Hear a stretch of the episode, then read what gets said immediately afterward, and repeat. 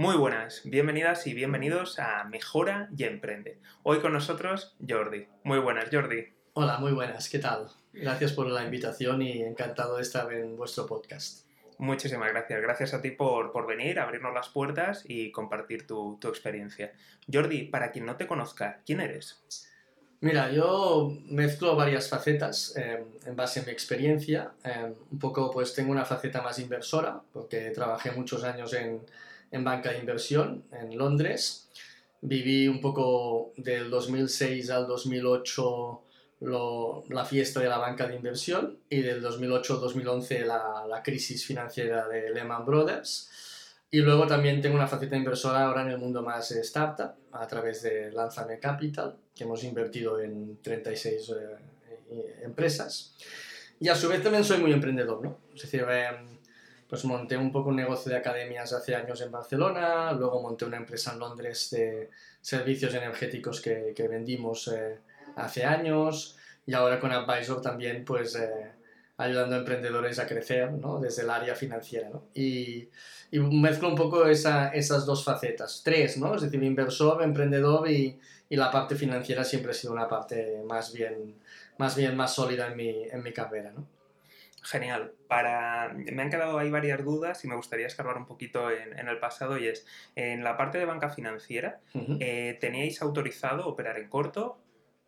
Sí, a ver, nosotros lo que hacíamos, eh, yo trabajaba por Credit Suisse, eh, un poco la, la, mi labor era más asociada a portafolio management y un poco lo que creamos era para 50 millones de cartera, pues eh, intentamos eh, crear una estrategia de riesgo, retorno y diversificación. ¿no? Y, y, a partir de aquí nos conectamos con los productos eh, financieros de mercado y productos financieros propios del, del banco, sea, sean equity, sean bonds o sean eh, real estate investment o alternative investments. ¿no? Entonces, esa era un poco la, la, la labor que allí eh, efectuábamos.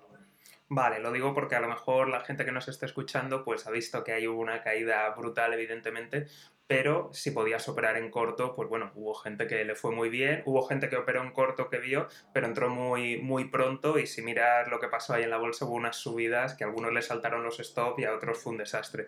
¿Cuál fue vuestro caso operando en corto o lo visteis? Sí, a ver, um bueno, fue un impacto para toda la industria, ¿no? Es decir, eh, hubo posiciones que, que, fueron mal en ese momento y sí que hubo otras posiciones que, que bueno, pues hicieron un poco más de, de short en, en, en, operaciones en ese momento que, que, salieron ganando, ¿no?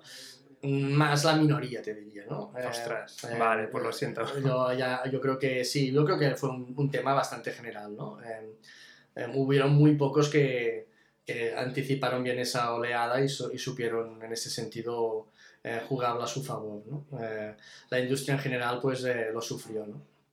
De acuerdo, no, lo digo porque sí que conozco algunas personas que han estado en la industria y algunos eh, lo vieron por suerte, pero entraron a lo mejor muy sí, pronto, entraron en el 2005 y claro, ahí pegó una subida brutal, les saltaron stops y otros se llegaron a arruinar, pero sí que hubo claro. gente que, que, lo cogió bien. De hecho, conozco algunas personas que operaron el día este que, que se llegó a bloquear la bolsa, uh -huh. que no había, no había coincidencia de precio, pues conozco a gente que enganchó el gap en positivo, sí, ese, sí, ese gap. O sea, la hubo, la hubo. Sí. Bueno, sin, más, sin ir más lejos, todo, toda la todo lo que se creó el movimiento del, de, de, Big Shop, ¿no? que tanto sí. el libro como la película lo ilustra bien, ¿no? Ese, esa, bueno, al final era comprar una opción que el sistema se, se derrumbaba y había que aguantar el pricing de, la, de esa opción durante un tiempo amplio.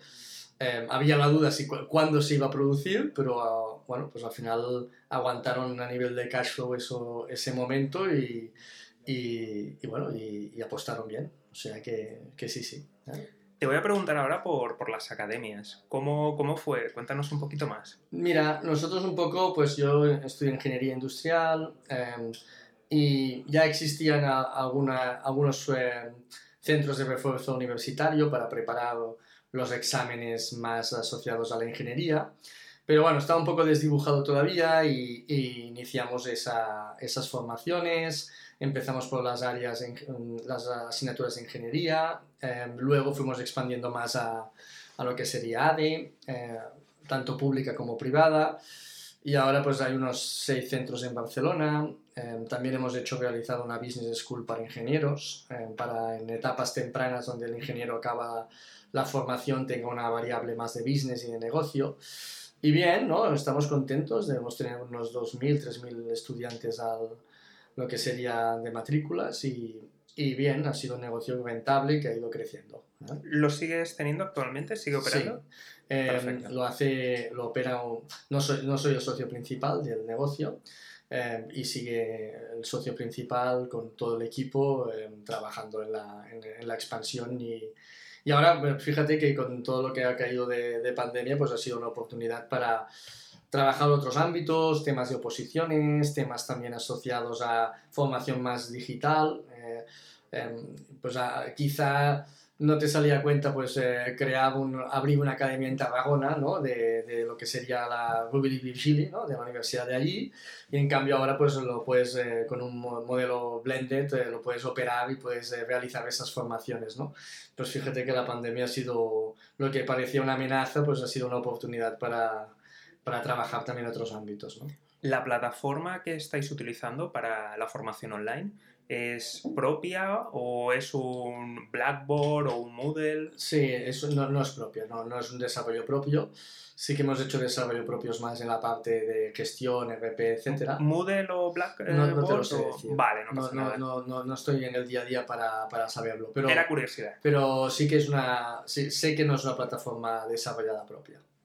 De acuerdo. Eh, ahora que no nos escucha nadie en confianza, eh, que conoces la formación, que has estado allí, que eres ingeniero industrial, ¿cuál es tu opinión sobre la, la formación en, en, la universidad y sobre todo con el profesorado que hay? Y entendemos que hay muchas variables, que hay muchas oscilaciones, pero ¿cuál es tu, tu opinión ahora que no nos escucha nadie? Sí, a ver, bueno, yo creo que todo ha cambiado mucho ¿no? a nivel formativo. Eh, creo que hay unas grandes oportunidades actualmente de autoformación. Es decir, creo que la autoformación es algo muy, muy bueno en la actualidad. Em, creo que lo que, fíjate que a través de podcasts, a través de eh, libros, a, través de lo que sería literatura, blogs, eh, por ejemplo en Venture Capital, pues fíjate que yo te diría que la mejor formación es leerse blogs de, de, bueno, pues de partners de fondos que realmente pues cuentan su experiencia. Yo creo que el learning by doing pues eh, ha ganado mucha relevancia en la actualidad, cosa que hace unos años pues eh, esos elementos autoformativos no, no, estaban tan desarrollados, ¿no? Yo creo que la, bueno, la universidad más reglada, uh, la formación más reglada, pues la que eh, tiene que adaptarse, ¿no? Los tiempos. Eh, yo, por ejemplo, si cojo los estudios de ingeniería industrial, que son los que yo hice, son un marco de estudio, un marco mental muy positivo para lo que sería eh, el, el, thinking process, ¿no? Es decir, eh, em, curvas de aguantar bien la presión de los exámenes, em, crearte una forma de pensar que luego te va a servir para adaptarte al, al mundo profesional. Pero sí que, y eso es positivo, creo que esto es muy bueno, pero pienso también que, eh, hombre, ya que estudias cinco años, pues que esa formación te sirviera, ¿no? Realmente los estudios actuales de cuando yo estudié no ha cambiado prácticamente nada el itinerario académico. Y fíjate que el mundo es, antes cuando yo acabé los estudios era analógico y estamos en la implantación del SAP. Eh, y ahora pues fíjate que es, es digital, ¿no? Eh, y, y, esa adaptación al mundo actual pues considero que no ha sucedido como, como, en otros países como Francia, que yo también tuve la oportunidad de estudiar, pues la conexión universidad o gran école y, y, empresa estaba bastante bien elaborada, ¿no? Yo creo que aquí pues eh, falta un poco de, de, de, de, hacer bien esa mayonesa, ¿no? De mejorar, adaptarse más a, a los tiempos modernos y, y, a lo que te pide un poco la, todo el mundo laboral ¿eh? y, y dar esos elementos allí. Esa retroalimentación pienso que es un área de mejora en la formación reglada, claramente. Ya que has hablado de el aprender haciendo, me gustaría preguntarte, porque muchos de los oyentes a lo mejor pues no vienen de, de entornos, a lo mejor eh, que tengan esos contactos donde puedan darles esa primera oportunidad en esas empresas. Eh, ¿De qué forma una persona sin conexiones puede entrar en ese mundo, puede que le den esa primera oportunidad de realmente le, le enseñen o le pongan ante un desafío? Sí, es, es, mira, yo creo que cada vez más es, lo vemos un poco con la, en los procesos de entrevista nuestros y en, en Advisor un poco el talento que, que se va sumando, ¿no? Yo creo que cada vez más vamos a, aparte de los skills y, las, y la formación, vamos a una visión de, de currículum 2.0, ¿no? De, de, soft skills, de valores, de, eh, de ganas, ¿no? Pues al final eh, es importante moverse y hacer cosas, ¿no? Y mientras estudias, no tan solo estudiar, sino esas inquietudes que tú empiezas a dibujar, darle forma. Es decir, pues me parece relevante en un currículum quien, pues oye, pues quien ya ha estado un verano trabajando en, en un bar, trabajando de cara al público, eh, trabajando en, en, áreas de eh, entrenando un equipo de baloncesto, es decir, son un seguido de, de, de skills que, que pienso que, que, que, ya mm, son un buen elemento para no tan solo, mm, de, no tan solo mostrar tu, tu carrera más de, de, estudios, que está bien, que es correcta, que los estudios, lo que comentábamos, te dan este marco mental y esa capacidad de, de poderte adaptar a la vida profesional, pero hay otros elementos que también puedes ganar, pues... Eh, eh, como la atención al público, que es leer la inteligencia emocional de un cliente, ¿no? Y eso al final es lo mismo que te pasará en la empresa, ¿no? Esos elementos creo que son significativos, sumado de, de valores, ¿no? Y para mí el valor principal, sin duda, es la, las ganas y la ilusión y, y, la ambición de crecer y la ambición de ser. ¿no? Eso es un motor eh, fundamental de cara a, a, buscar, bueno, desarrollar tu carrera profesional y transmitir eso en una entrevista profesional creo que es fundamental. ¿no? ¿Cuál es la clave para encontrar a, a, esos candidatos o candidatas que cumplan esos requisitos? Sí, bueno, el talent acquisition es un gran debate, ¿no? Es decir, al final la captación de talento pienso que es parecida a la captación de un cliente, ¿no? Es decir, eh, tienes desde referenciado del propio equipo que te referencia a otros, otras personas que pueden sumarse, eso es lo ideal, como cuando un cliente te referencia a otro cliente, ¿no? Es decir, realmente el, el, en ese caso, la persona conoce el ecosistema, conoce los valores, conoce la compañía, conoce a la otra persona, pues es más probable que el match sea positivo. Eh, puedes ir a través de canales, ¿no? como podrían ser headhunters, pues al final son partners en principio que te ayudan en esa captación de talento. Y luego hay estrategias más inbound de atracción de, de, talento en base a iniciativas que hagas, charlas en, en universidades, eh, bueno, webinars, eh, un poco pues eh, dar mm, visibilidad en la compañía en esa parte y outbound, ¿no? que es ir más a buscar tú mismo un perfil más concreto. ¿no? Es una combinación de todos los canales que son, fíjate, canales muy parecidos a lo que es la captación de un cliente y que también, pues de la misma forma que tú tienes un CAC, un coste de captación de cliente, también tienes un CAC y un coste de captación de talento, ¿no? El matching, bueno, el matching cada vez más en la parte de, entrevista tienes que ir poniendo proceso y metodología, pero bueno, luego la realidad es muy diversa, ¿no? Y, y, el encaje, el encaje, hay dos factores, ¿no? Hay el encaje de valores y cultura, y hay el encaje de performance. Eh, normalmente cuando hay valores y cultura y hay ganas y hay ilusión, pues hombre, la performance como que no, hace, no haces cohetes o no haces eh, algo muy complejo, acaba saliendo, ¿no? Eh, pero sí, yo creo que hay que ir midiendo las dos cosas, ¿no? Y, y es interesante, yo creo que es de las partes más apasionantes. Es nuestra visión, ¿no? Nuestra visión es ayudar un poco al, al, talento a desarrollarse, a que aprendan, que con mucha intensidad eh, crezcan, ¿no? Y en, profesionalmente eso es una visión clara de la compañía y, y es algo que es, es, bonito de observar, ¿no? Ver cuando una persona entra, hasta X tiempo que esté contigo y, y en el momento que sale, pues eh, el crecimiento que ha tenido, eso realmente es, es, es lo más, eh, de las cosas más bonitas que puede tener un emprendedor, ¿no? Me encantaría seguir hablando de, talento contigo y preguntarte más cosas, porque vamos, yo veo que estáis haciendo un gran trabajo aquí y me gustaría saber algún secreto más, pero nos vamos a quedar sin tiempo, así que vamos directamente a el Jordi emprendedor. ¿Cómo, cómo empezó todo? ¿Cómo fue tu, tu, desarrollo? No sé si hiciste algo mientras estabas estudiando o incluso antes o fue al terminar. Cuéntanos, ¿qué pasó? Sí, bueno, yo monté un poco el negocio de academias mientras estudiaba Luego, pues sentí la necesidad de, de experimentar y vivir fuera, ¿no? y acabé mis estudios en París, luego allí trabajé más en, en corporate, en, en, el sector más energético. Luego mm, tuve la inquietud por las finanzas em, y me formé a nivel financiero en el propio París y, y salté ya a, Londres a... Perdona, ¿cómo te formaste en finanzas? Hice un máster en, en, en París Em, asociado a, las, a, la parte más de asset management. ¿Se, puede decir el máster y la escuela? O... Sí, sí, es, era la, es que se llamaba... Yo acabé los estudios en Polytechnic y luego hice ese máster en la Escuela Especial de Trabajo Público, em, que hacían un máster de asset management que, que, bueno, me formé más en esa, en esa parte, ¿no? Muy vinculado al real estate, pero con ya una visión más amplia financiera, ¿no? Em, luego ya salté un poco a Londres, donde realmente pues, la industria de la banca de inversión pues, requería mucho talento en ese momento, ¿no?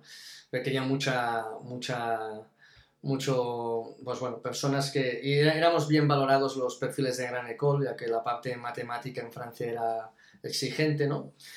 Y al cabo de cinco años, pues bueno, ya sentí la necesidad un poco de volver a emprender, ¿no? Y, y allá es cuando me lancé más en, en la empresa que monté allí, eh, un poco pues intenté combinar los dos mundos, el ámbito, dentro del mundo energético, yo conocía la parte más ingeniería técnica em, y la parte más financiera em, y de trading, ¿no? Y lo que hice es un poco, pues, juntar esos dos mundos para ofrecer una, un servicio al cliente, ¿no? A ver, en ese momento, si hubiera hecho un business plan, no lo hubiera tirado adelante, ¿no? Porque era muy inconsciente, ¿no? Em, intentar crear una consultora que Em, compitiera con consultoras de más de 100 personas y que se dirigiera a gran cliente corporativo, pues eh, tenía muy pocas opciones, ¿no? Pero sí que nos, nos pusimos allí y lo, mira, pues eh, fue, fue arrancando, fue traccionando y fue una experiencia muy buena.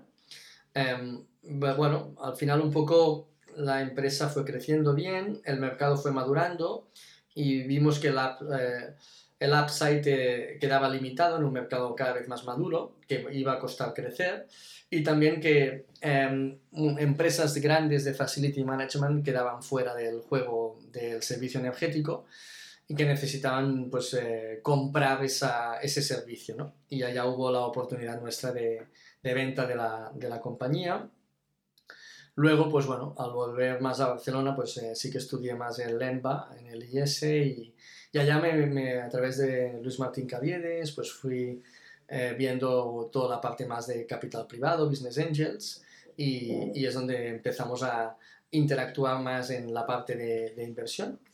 Em, fue interesante, ¿no? Pues invertir en, en, grandes emprendedores que, como Cantox, como eh, Philippe de Cantox o, o Marc Antonio Novicap o, o Cristóbal en Lingo Kids, ¿no? Ver, ver el mundo digital, ver cómo em, esos proyectos crecían y escalaban, pues fue algo realmente hermoso y, y, entender ese roadmap de financiación, pues también fue interesante.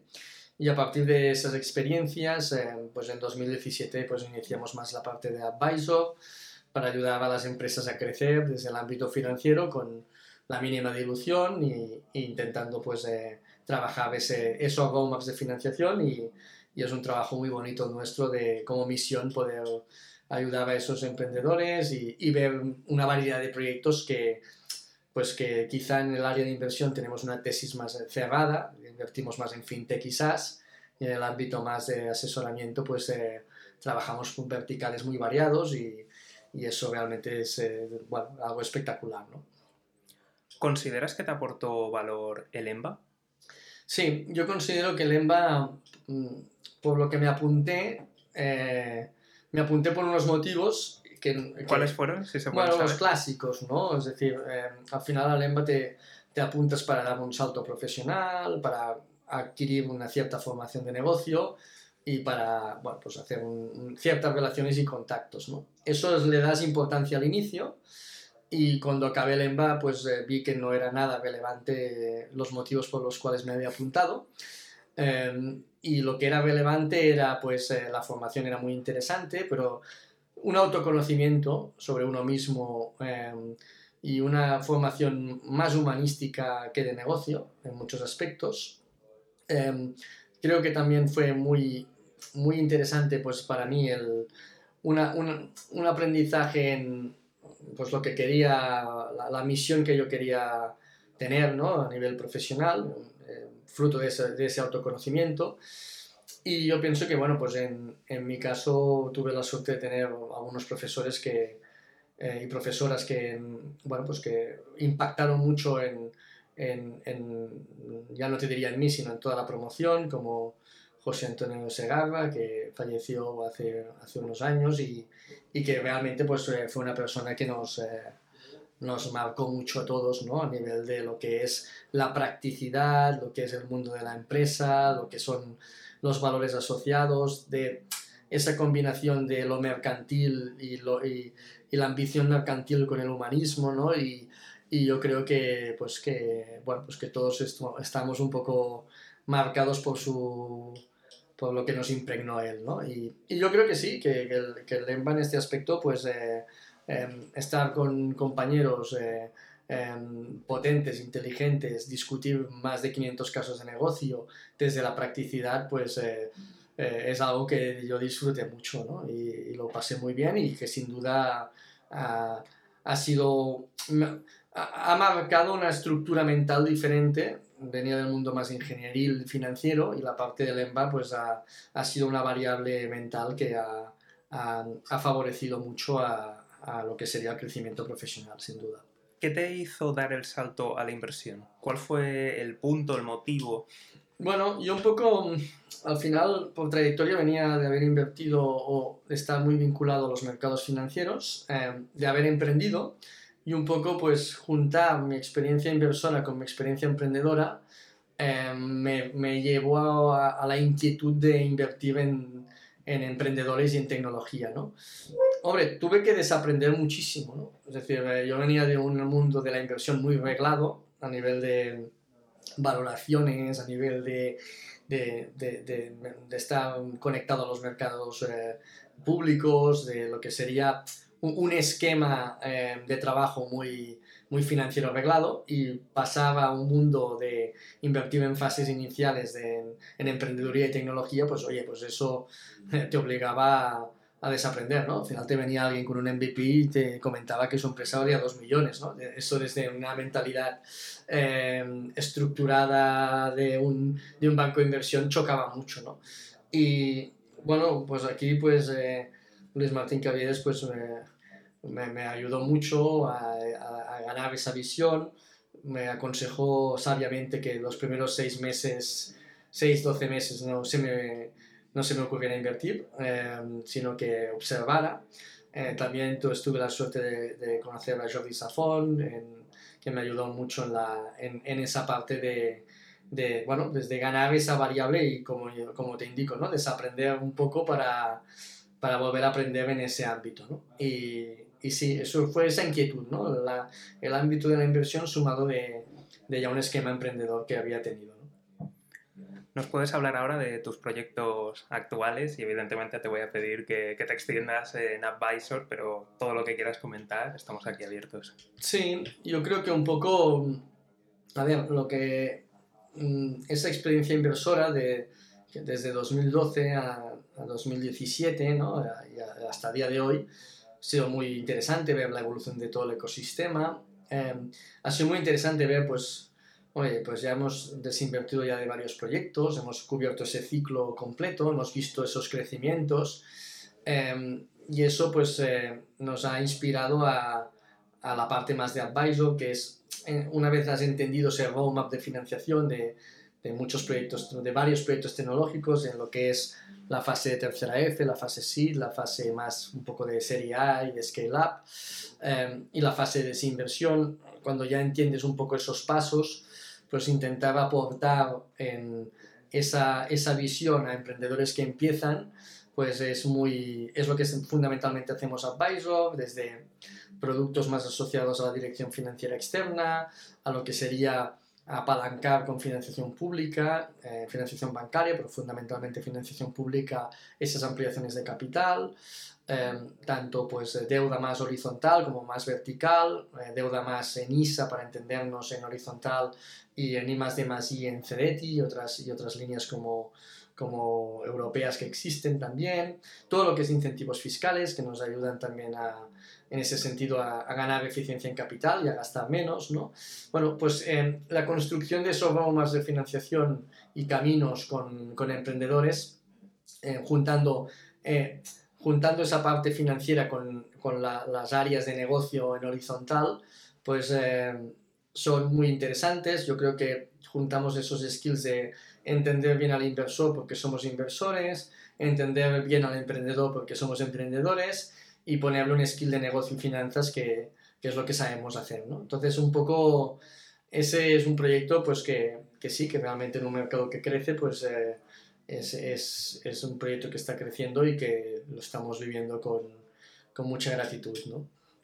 Jordi, tú que habrás visto de todo, ¿nos puedes contar cuáles crees que son las, las claves de, de, un buen emprendimiento, de una buena empresa? ¿Qué, qué cosas nos puedes contar? De esas que, que, sean experiencias tuyas, no lo clásico que se dice por ahí, sino cosas que tú hayas vivido, que te hayan chocado o que digas, oye, esto... Sí, los equipos emprendedores. Emprender es algo apasionante em, y solo se sostienta por la pasión. ¿no? Es decir, eh, emprender es de las cosas más excitantes que uno puede hacer vestido, es realmente muy excitante. Em, es muy, si tienes la ilusión, la pasión, si tienes una visión, una misión clara y unos valores bien definidos, em, eso te impulsa porque todo lo otro es muy bestia, ¿no? Todo lo otro, todo lo otro lo que vives eh, a nivel de de tensión, de resolver problemas de forma constante, que es el gran valor de una compañía, de emocionalmente aguantar no tan solo pues eh, subidas y bajadas de mercado, sino subidas y bajadas de equipos internos. Eh, realmente em, es muy difícil que tú desconectes ¿no? cuando estás emprendiendo. ¿no? Es decir, realmente, mira, venimos del, del puente de la Purísima y yo te diría que he estado pensando en la compañía casi todo el puente, ¿no? En diferentes aspectos, algunos emocionales, algunos más racionales. Em, y, y, eso, esa energía, ¿no? Esa, esa involucración solo se sostenta por una pasión que es el motor. Si no tienes esta pasión, esto no lo aguanta nadie, ¿no? Em, entonces, yo creo que este es un motor clave, ¿no? Es un motor clave. Esto para mí es un aprendizaje importante. Luego, yo creo que es fundamental la resiliencia. ¿no? Em, yo mismo, pues en la empresa de Londres pasé momentos muy malos. Em, em, he visto en la mayoría de empresas de éxito en nuestro portafolio de invertidas momentos muy duros. entonces, eh, esto solo lo aguanta equipos que son capaces de, de aguantar y tener esa tenacidad. Eso para mí es un elemento fundamental, ¿no? Luego, bueno, hay que entender bien el 360 grados de, una empresa, cómo se linka el, marketing, las ventas, las operaciones, la tecnología, el talento, cómo, cómo hay esa circulación. Luego pienso que hay aspectos de, hay que anticiparse a los peligros, a la fragilidad em, y ver, eh, no puedes atacarlo todo, tienes que escoger las guerras y hay que escoger aquellas que, que no te hunden, ¿no? aquellas que te impulsan y, y las tocarla, y eso es de una gran dificultad, ¿no? Bueno, pues un poco el clásico manual de Steve Jobs, ¿no? saber decir no a muchas cosas y escoger aquellas clave, ¿no? Eso realmente es verdad, ¿no? Luego, emprender es un aprendizaje espectacular. Entonces, has de venir con mucha humildad, ¿no? Con mucha... Es una combinación de autoestima, que no ego, es decir, de seguridad y de ser firme en lo que tú crees que es lo esencial, pero a la vez eh, una humildad inmensa porque hoy estás arriba, mañana estás abajo y esto va de aprender. Yo en cada proyecto que he emprendido y en cada proyecto que he invertido he, aprendido muchísimo, he aprendido muchísimo y, y esas ganas de, y esa sed de aprender creo que es fundamental. El emprendedor pienso que tiene que escuchar más que hablar y los grandes emprendedores que yo he conocido en escala 1-1 escuchan mucho, eh, están muy atentos. Eh, y hablan lo justo, ¿no? Y yo creo que eso, eso también es un valor, ¿no? Luego hay mil factores, ¿no? Esto, la probabilidad, lo normal es que no salga bien. Entonces, eh, estadísticamente, ¿no? Entonces hay tantos factores por, por, lo que un proyecto pues no puede, no puede ir, ¿no? Desde factores internos a factores externos de mercado, de time to market.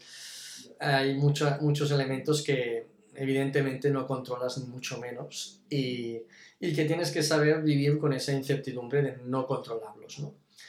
Y pues bueno, yo animo a todo el mundo a que lo intente, es de las experiencias vitales más, más apasionantes y, y sin duda hay que sentir esa gran pasión porque lo otro es, es durillo, es duro.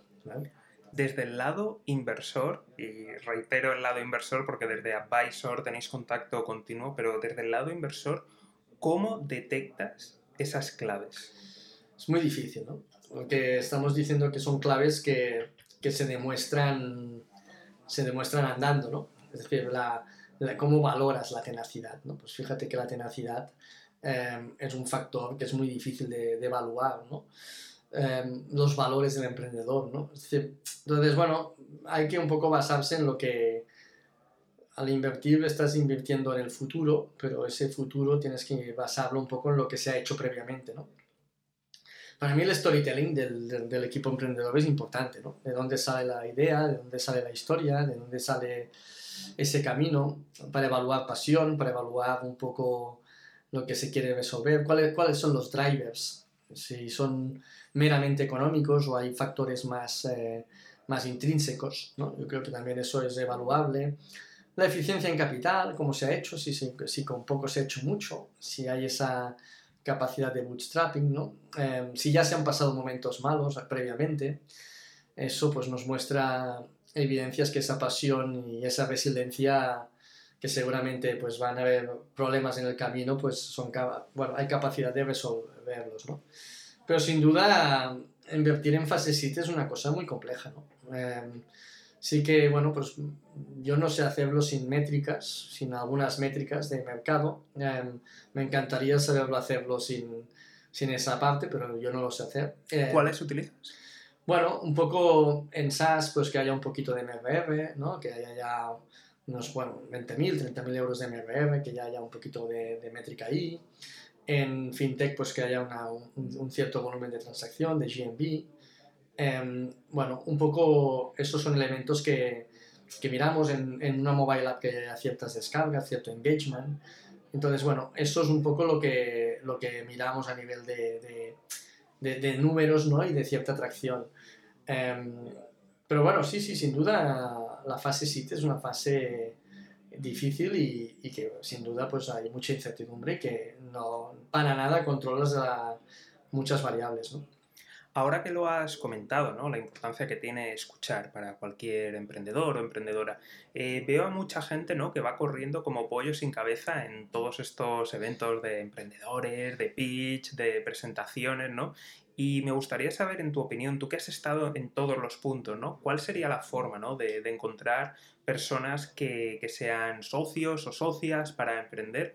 Lo digo porque, por ejemplo, eh, cuando tú escuchas las historias de mucha gente, ha dado la casualidad, digo casualidad porque hay muchos otros factores externos que, que ayudan, de que se los han encontrado en clase, compañeros del instituto, gente que ya tenían cierta amistad pero la mayoría de gente con la que yo hablo, pues resulta que a lo mejor, pues lo típico, los técnicos miran, ellos sí se reúnen entre técnicos, y aunque intenten hacer migas con otras personas, los técnicos piensan, buah, gente de, de ADE o de negocios, buah, eso me lo hace un becario, se subcontrata, y la gente de negocios está pensando, buah, esto me lo hace un becario, se subcontrata, entonces, ¿cuál es la forma de, de encontrar eso? Porque yo no sé qué, qué ha pasado últimamente, a lo mejor ha sido la pandemia, pero yo veo a la gente muy eh, corriendo como pollo sin cabeza, eh, soltando su pitch, intentando colarlo y sin escuchar nada. ¿Cómo se, se hacen esas relaciones? Bueno, em, buscar inversión al final es de los procesos más artesanos y menos escalables que quizá una empresa tecnológica tiene. ¿no? Em, es complejo y requiere pensar en mentalidad inversora. ¿no? Sí, sí, pero te hablo de antes, el escalón de antes. El encontrar los... Sí, el equipo, encontrar mm. un, equipo. Sí, bueno, lo que comentas es relevante, ¿no? Es decir, hay equipos pues, muy orientados al negocio que mm, sí, que de alguna forma piensan que la tecnología es una commodity, ¿no? Y equipos muy tecnólogos que piensan que que el desarrollo, que, que, el producto es la clave y que la empresa no es lo esencial, ¿no? Que el desarrollo de negocio no es tan importante.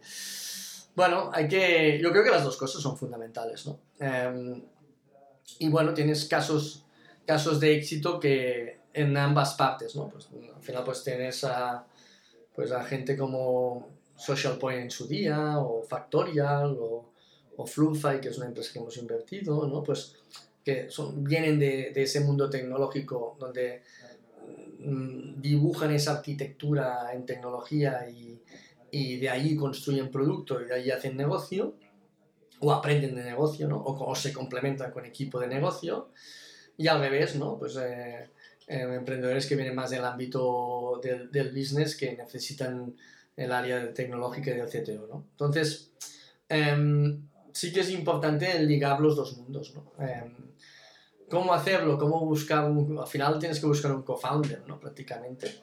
Eh, bueno, es, es, de una gran complejidad. Al final, pues hay que... Mm, lo ideal es que haya experiencias previas de, de trabajo, haya un conocimiento previo, ¿no? Luego, si no, pues bueno, eh, sí que es verdad que la intensidad de emprender, pues... Eh, te lleva a que esa mayonesa se haga bien o, o, salga mal, ¿no? Es sin duda un, un, riesgo y sin duda pues es algo que los inversores se miran, ¿no? Es decir, si el equipo ha trabajado previamente o es la primera vez que lo hacen o, se han encontrado de la nada o, cómo se está construyendo esa parte. Entonces, eh, yo creo que sí, que no hay que menospreciar la otra parte, ni mucho menos. Hay que pensar que el producto tecnológico es, es muy importante y a su vez eh, entender que que hay otros factores ¿no? una compañía para escalarla que no tan solo es el producto, ¿no? es, es, la captación de talento, es la captación, es la atracción, es... Al final, pues una empresa cuando nace en esas fases necesita, pues eso, el talento que se complementa, la, la atracción y, y, la financiación. Entonces ese triángulo es, es, es fundamental, ¿no? ¿Y algún consejo para encontrar cofundador, cofundadora? Yo creo que la visión, misión y valores vuelve a ser algo que es relevante, ¿no? Entonces, eh, ¿dónde quieres llevar el proyecto? Eh, yo creo que es muy, interesante hacer un pacto de socios. En un pacto de socios, quieras que no, pues eh, surgen diferentes eh, em, conversaciones que pues quizá no te has planteado y, y, que son relevantes, ¿no? Pues oye, ¿qué pasa si al cabo de dos años pues hay un, un fundador que, pues que por lo que sea, por tema de causa mayor incluso, pues deja la iniciativa, ¿no? Pues cómo, cómo, se, re, cómo se regula esa parte, ¿no? Um, yo creo que, que, esa parte es importante que, que, que se haga y, y se dibuje. Um, al final es sí, yo creo que es alinearse en, en, en metas y en y yo creo que la visión y la misión son relevantes para... No es lo mismo un, un founder que lo que quiera es eh, hacer un, no sé, pues eh, hacerse rico, ¿no? Para ponerlo, que otro founder que lo que quiera sea, pues, eh, ser el, la empresa más relevante en esa área a nivel mundial, ¿no? Es decir, o un founder que lo que quiera es quedarse en un mercado local, es decir, yo creo que alinearse ya en visión es fundamental, ¿no? Para evitar futuros, futuras discrepancias, ¿no? Jordi, ¿qué vas a ser de mayor? Pues eh, es una buena pregunta, ¿no? Yo creo que Mm, yo ya firmo hacer lo que hago ahora, ¿no? Es decir, eh, invertir en tecnología me gusta mucho, eh, emprender me gusta muchísimo, eh, ayudar a, o asesorar a emprendedores me encanta, un poco a seguir aprendiendo, yo creo que pues yo los últimos 3, 4 años los he vivido con muchísima intensidad, muchísima, realmente me ha pasado de todo y, y he aprendido muchísimo, ¿no? Y ese 2021 que ahora cerramos, pues ha sido un año de, de mucho aprendizaje, de inmenso aprendizaje y, y, lo que me motiva más seguramente es que el año siguiente, pues eh, seguir aprendiendo mucho del equipo, de, lo, de, de, los, de los emprendedores que emprenden, del ecosistema inversor, de, nuevas tendencias, de, bueno, eh, realmente de ese 360 grados que vivo, que es un privilegio, ¿no? Es una suerte, ¿no? ¿Proyectos futuros? Difícil de, de, decir, ¿no? Estamos muy centrados en, en la parte de, de, Advisor y también en la parte de Lánzame. Eh, un poco la idea es seguir seguir viendo oportunidades, tengo cierta inquietud por el mundo fintech a nivel de emprendimiento, pienso que a nivel de, de inversión y venture capital podemos construir algo más sólido. Eh, bueno, hay diferentes líneas de, de, negocio en este aspecto que creo que podemos eh, desarrollar y, y trabajar. Pues Jordi, vamos a pasar al pequeño desafío y es que tienes que dar tres consejos. El primero de ellos sería para alguien que no haya emprendido pero quiera hacerlo. El segundo sería para una persona, estoy pensando a lo mejor un autónomo, autónoma o dueño de un pequeño negocio, una pyme, que, pues, qué consejo le, darías, que tiene un negocio ya en marcha. Y luego un tercer consejo que sirva para ambos, tanto para la persona que no, que no ha emprendido como para la persona que, que ya lo ha hecho. Y no puede repetir, tienen que ser tres consejos distintos. A ver, yo creo que las, las, tres cosas son parecidas. los, los dos, las dos casuísticas son parecidas, ¿no? Hay diferencias, ¿no? Al final, pues un, un freelance eh, lo que quiere es gestionar su tiempo y y ganarse la vida con un poco lo que sería su trabajo asociado a una libertad horaria, una libertad de acción, ¿no? Y un emprendedor pues eh, un poco quiere hacer lo mismo con, con, dándole un punto de escalabilidad a eso, ¿no? Em, sí, yo creo que es un buen debate, ¿no? Es decir, en primer lugar, entender si, si quieres ser freelance o quieres ser emprendedor. Ser emprendedor te, te va a llevar a no tan solo a gestionar clientes, sino potencialmente a, gestionar equipos, ¿no? Y eso pues es una gran complejidad que probablemente pues cuando tú estás trabajando por tu cuenta como freelance pues esa parte no la tienes, ¿no? Entonces, eh, esa es una buena distinción a hacer. Yo creo que hay que, sí, yo mi consejo, si puedo dar alguno, es em, sin duda lo que os comentaba de, previamente de la pasión, ¿no? Es decir, hay que sentir que ese es un motor esencial, porque eso va a llevar pues, muchos quebraderos de cabeza, mucha tensión, mucho trabajo, eh, mucho esfuerzo y muchos momentos complicados. Con lo cual eso lo aguanta esas ganas de aprender, esa ilusión, esa ambición de ser y esa pasión. Hay que identificar esa parte. ¿no? Luego yo creo que es importante definir lo que es un éxito. ¿no? Lo que, y, la definición de éxito pienso que es algo muy personal. Y uno, pues oye, pues a la hora de emprender puede definir como éxito, pues em, ser freelance y, tener una cartera de clientes y, en ese sentido tener esa libertad horaria, de libertad de acción y, ganarse la vida y, estar lleno en, en, lo que hace. Em, uno puede definir como éxito pues tener una empresa que no sea tan escalable. Yo mismo como emprendedor, pues la, mi escalabilidad no ha sido tanto como una empresa tecnológica, ¿no? Y, yo he estado cómodo en ese, en ese terreno. Yo creo que eso es importante, que la definición de éxito, eh, tenemos pues algún cliente, pues por ejemplo, que ha montado pues, eh, pues un local de, de, yoga y de masajes, ¿no? Y de terapias, ¿no? Y oye, pues eh, y no quiere escalarlo mucho más y, y, eso es totalmente respetable, ¿no? Y que cada uno tiene que definir ese éxito. Y luego, bueno, pues el, proyecto que quiera pues, hacer un impacto más global o, quiera escalar, pues también eso tiene consecuencias, ¿no? Seguramente va a necesitar capital privado, seguramente tendrá que tener inversores, seguramente tendrá que tener un board, seguramente tendrá que reportar a esos accionistas, a, eso, a esos socios, y eso, pues, eh, bueno, pues como todo, tiene ventajas e inconvenientes, ¿no? Y lo creo que es fundamental es definir esa misión, es, lo que, definir lo que es éxito, y poner los medios para llevarlo a cabo y, y, no hay una, te diría que no hay una receta básica ni hay un, ni hay un éxito, ni hay una, una regla de oro, ¿no? Es decir, cada uno eso es muy personal y eh, a la hora de emprender, que es un camino que uno inicia o una inicia de forma individual o con equipo, eh, cofundador, pues... Eh, si encima los, hay otros que te definen lo que es éxito, pues mal vamos, ¿no? Eso lo tienes que definir tú, ¿no? Sin duda.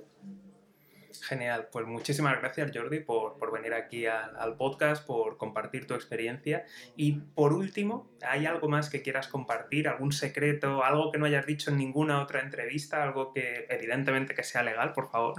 Sí, yo creo que, a ver, eh, yo en, en el momento en que estoy, ¿no? Yo, me, me ha gustado mucho la como hemos comentado previamente, los ámbitos de, formación, em, estudiar, tanto a nivel, también estudié humanidades en su día, ¿no? que creo que me aportó otras cosas, es decir, la, formarme me ha encantado, ¿no? a nivel de más una formación estructurada, pero yo creo que vivimos en un momento también que ahora mismo tenemos muchas oportunidades de, de formarnos en lo que hacemos en el día a día y, y, sobre todo de autoformación, es decir, el podcast es una gran oportunidad, me encanta escuchar varios podcasts, leer, una, leer, leer, literatura más asociada a negocios de una forma espectacular y, y, dedicarme en ese sentido tiempo libre en, en, en eso, ¿no? en esos espacios más de, de, hacer deporte o de cocinar o, y a la vez tener la oportunidad de, escuchar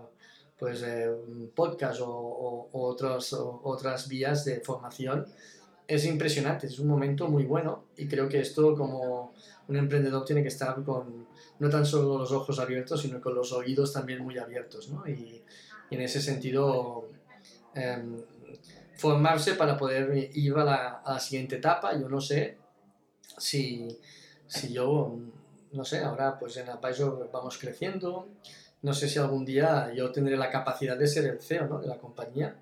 Y es como una batalla ¿no? conmigo mismo de decir, oye, me tengo que seguir formando cada fin de semana para, para poder asumir ese reto. ¿no? Eh, y eso, pues bueno, eso te hace crecer. Entonces, yo creo que la autoformación es una oportunidad espectacular actualmente. Muchísimas gracias, Jordi. Pues hasta aquí el podcast de hoy. Muchísimas gracias por, por habernos atendido, por habernos escuchado.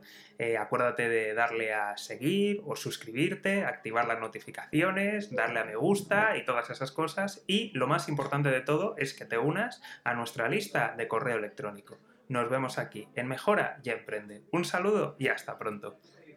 Muy bien, muchas gracias por la invitación y ha sido un, placer compartir el espacio con todos vosotros.